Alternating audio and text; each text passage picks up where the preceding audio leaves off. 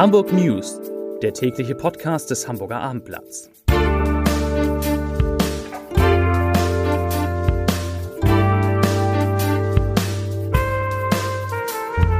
Herzlich willkommen. Mein Name ist Lars Heider und zwischen Ihnen, zwischen euch und dem Wochenende liegt nur noch dieser Podcast. Und in dem geht es heute um eine kurze Corona-Schrecksekunde, um eine Warnung des Hamburger Verfassungsschutzes, um ein Interview mit dem Hamburger Kultursenator und und um Hamburger Firmen, die ihre Mitarbeiter im Homeoffice allen Ernstes von Detektiven kontrollieren lassen. Ja, und ein paar Tipps für das Wochenende, die gibt es auch. Zunächst aber wie immer und wie gewohnt an dieser Stelle drei Nachrichten in aller Kürze mit und von meiner lieben Kollegin Laura Kosanke. Nachricht Nummer 1. Freispruch vom Vorwurf der Massenvergewaltigung. Das Gericht hat am Donnerstag vier Männer vom Vorwurf der Massenvergewaltigung freigesprochen. Zwei Männern wurde vorgeworfen, einer Shisha-Bar-Besucherin K.O.-Tropfen ins Glas gemischt und danach in eine Wohnung verschleppt zu haben.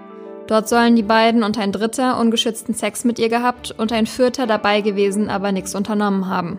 Die Frau erinnert sich nicht an die Nacht, wachte aber am nächsten Tag mit einer Beule am Kopf und Schmerzen am Körper auf. Einen Monat später erfuhr sie von ihrer Schwangerschaft, trieb ab und erstattete Anzeige. Die Männer aus der Shisha-Bar sagten aus, einvernehmlichen Geschlechtsverkehr mit der Nebenklägerin gehabt zu haben. Die beiden anderen schwiegen zu den Vorwürfen und so konnte nicht aufgeklärt werden, ob der Dritte auch Sex mit der Frau hatte. Für die teils monatelange Untersuchungshaft muss der Staat die Freigesprochenen jetzt entschädigen. Es spreche viel dafür, dass die Trunkenheit der 25-jährigen Nebenklägerin ausgenutzt worden sei, so die Vorsitzende Richterin. Es sei aber eine, Zitat, begründete Vermutung. Nachricht Nummer zwei. Neue Steuerregel bei Importen hilft Hamburg. Die sogenannte Einfuhrumsatzsteuer wird künftig nicht sofort, sondern erst zum 26. des Folgemonats fällig. Das entschied die Große Koalition in Berlin auf Vorstoß von Hamburgs Wirtschaftssenator Michael Westhagemann und Bundesfinanzminister Olaf Scholz. Der Beschluss soll so zeitnah wie möglich umgesetzt werden, um beispielsweise Speditionen zu entlasten, aber auch Jobs und Steuereinnahmen in Deutschland zu sichern. Bisher mussten Unternehmer die Steuer beim Import von Waren unverzüglich vorstrecken und konnten sie erst später vom Auftraggeber zurückholen. Von der neuen Regelung profitieren jetzt besonders die Spediteure am Hamburger Hafen.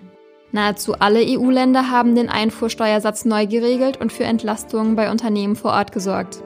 Hamburgs Politik und Wirtschaft hatten in der Vergangenheit immer wieder auf die Wettbewerbsnachteile der Hansestadt gegenüber Rotterdam und anderen Konkurrenzhäfen in Europa hingewiesen. Nachricht Nummer 3. Neuer Kammergeschäftsführer kommt von der IHK Nord. Die Handelskammer erhält am 1. August einen neuen Hauptgeschäftsführer. Das Plenum stimmte am Donnerstagnachmittag einstimmig für Malte Heine, den Geschäftsführer der Industrie- und Handelskammer Nord. Die Wahl fiel auf den promovierten Volkswirt, weil er die Kammer und auch ihre finanziell angespannte Lage sehr gut kennt. 160 Interessenten hatten sich beworben. Der neue Hauptgeschäftsführer folgt auf Christi Degen, die die Kammer bereits im Sommer auf Drängen des damaligen Plenums verlassen hatte. Seitdem war die Stelle vakant. Ja, die tägliche Pressemitteilung der Hamburger Gesundheitsbehörde zur Corona-Entwicklung in Hamburg, die erscheint zwar nicht mehr, aber trotzdem gibt es jeden Tag natürlich die neuen Fallzahlen und die sorgten am Donnerstag bei einigen kurz für Beunruhigung. Beunruhigung. Denn nach zwei Nullen in Folge Dienstag und Mittwoch keine Neuinfektionen in Hamburg. Also nach zwei Nullen in Folge wurden am gestrigen Donnerstag zehn Neuinfektionen für Hamburg gemeldet. Und da, ja, da schreckt man tatsächlich kurz auf, aber ich kann sagen, es gibt keinen Grund dafür. Es gibt keinen Grund zur Beunruhigung. Heute waren es wieder vergleichsweise niedrige vier Neuinfektionen. Insgesamt liegt die Zahl der Neuinfektionen in den vergangenen sieben Tagen in Hamburg bei 1,9 pro 100.000 Einwohnern. Und damit ist diese Zahl weit entfernt von den erlaubten 50 pro 100.000 Einwohnern. Übrigens, Schleswig-Holstein, unser liebes Nachbarland, ist mit 0,8 pro 100.000 Einwohnern noch besser. Wahrscheinlich nehmen dort deshalb auch am, am Montag die Grundschulen wieder ihren regulären Betrieb auf. Zur Nachricht des Tages. Die Qualität linksextremistischer Anschläge auf Leib, Leben und das Eigentum anderer Menschen hat nach den Worten von Thorsten Voss dem Chef des Landesamtes für Verfassungsschutz in Hamburg eine, ich zitiere, neue Stufe erreicht. Straftaten aus diesem Bereich, also aus dem linksextremistischen, seien mitunter gewalttätiger und richteten sich nun auch gezielt gegen Menschen und deren Privatbereich, hat Voss heute bei der Vorstellung des Jahresberichts seiner Behörde gesagt. Und, Zitat, Wenn die Radikalisierung durch militante Zellen weiter zunimmt, dann könnten wir die Schwelle zum Linksterrorismus überschreiten. Die Zahlen sind wirklich so, die sind wirklich beunruhigend, denn in Teilen der äh, Szene sinke nicht nur die Hemmschwelle, sondern von den 1290 Menschen, die man dem linksextremistischen Personenpotenzial, was für ein Wort, also dieser Gruppe zurechnet, ähm, davon werden jetzt schon 940, also 72 Prozent als gewaltorientiert eingestuft und das sind, finde ich, ganz schön viele. Hamburgs Innensenator Andi Grote sagte auch, dass sowohl äh, dass, dass ebenso die Bedrohung durch den Rechts, Rechtsextremismus im vergangenen Jahr dramatisch gestiegen sei. In Hamburg rechnet der Verfassungsschutz 330 Menschen der rechtsextremistischen Szene zu, davon seien 130 gewaltorientiert. Das klingt nicht so schön. Der Übergang wird jetzt schwer, aber ich versuche ihn trotzdem. Vertrauen ist gut, Kontrolle ist besser. Den Spruch, den kennen wir alle. Und äh, ja, an, an, den, an dem scheinen sich auch einige Hamburger Firmen in den Corona-Zeiten zu orientieren. Denn tatsächlich gibt es Hamburger Firmen, die im Moment Detektivbüros einschalten, um ihre Mitarbeiter im Homeoffice oder in Kurzarbeit zu überprüfen. Also um mal nachzugucken, ob der Kollege überhaupt brav im Homeoffice sitzt oder einfach mal kurz ein paar Tage in den Urlaub gefahren ist. Und tatsächlich werden die Ermittler, die Detektive in etlichen Fällen fündig. Sie stoßen auf teilweise hanebüchenden Missbrauch. Ich habe mal ein Beispiel mitgebracht, von dem Norbert Idel von der Detektei Arcon berichtet.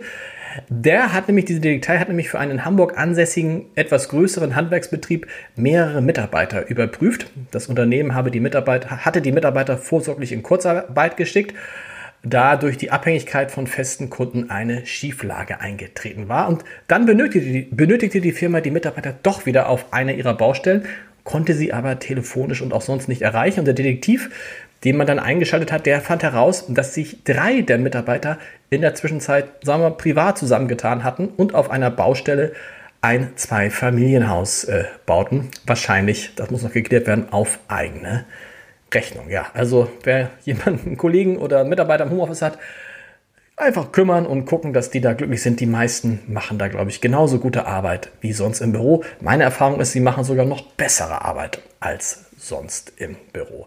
Wer auf jeden Fall sehr, sehr gute Arbeit macht und wer vielleicht sogar der klügste unter Hamburgs alten und neuen Senatoren ist, das ist ähm, Carsten Broster, Hamburgs Kultursenator.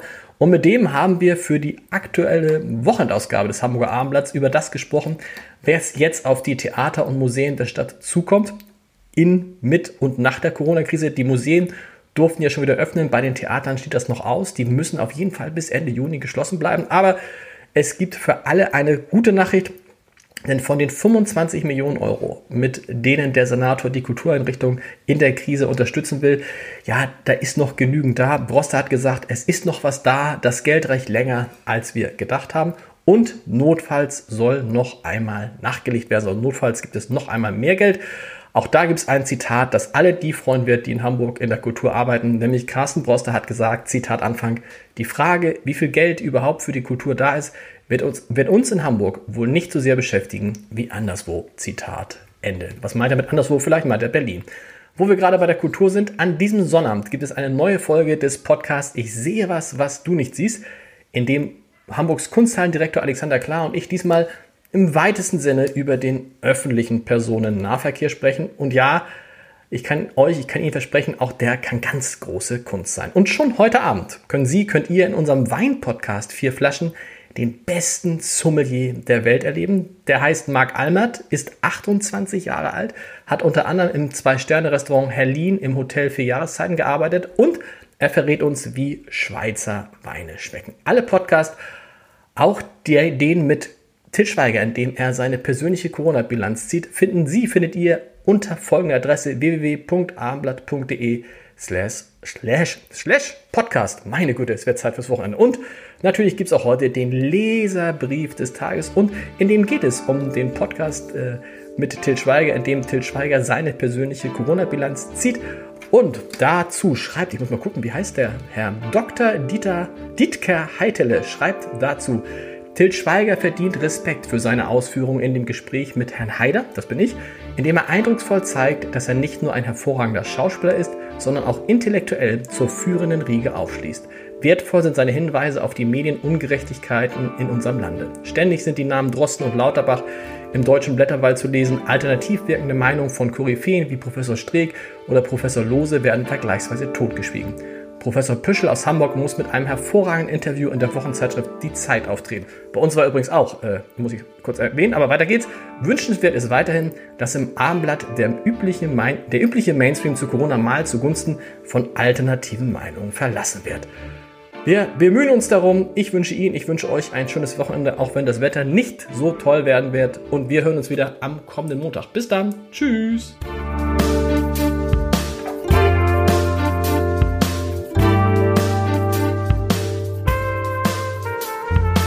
Weitere Podcasts vom Hamburger Abendblatt finden Sie auf abendblatt.de slash podcast.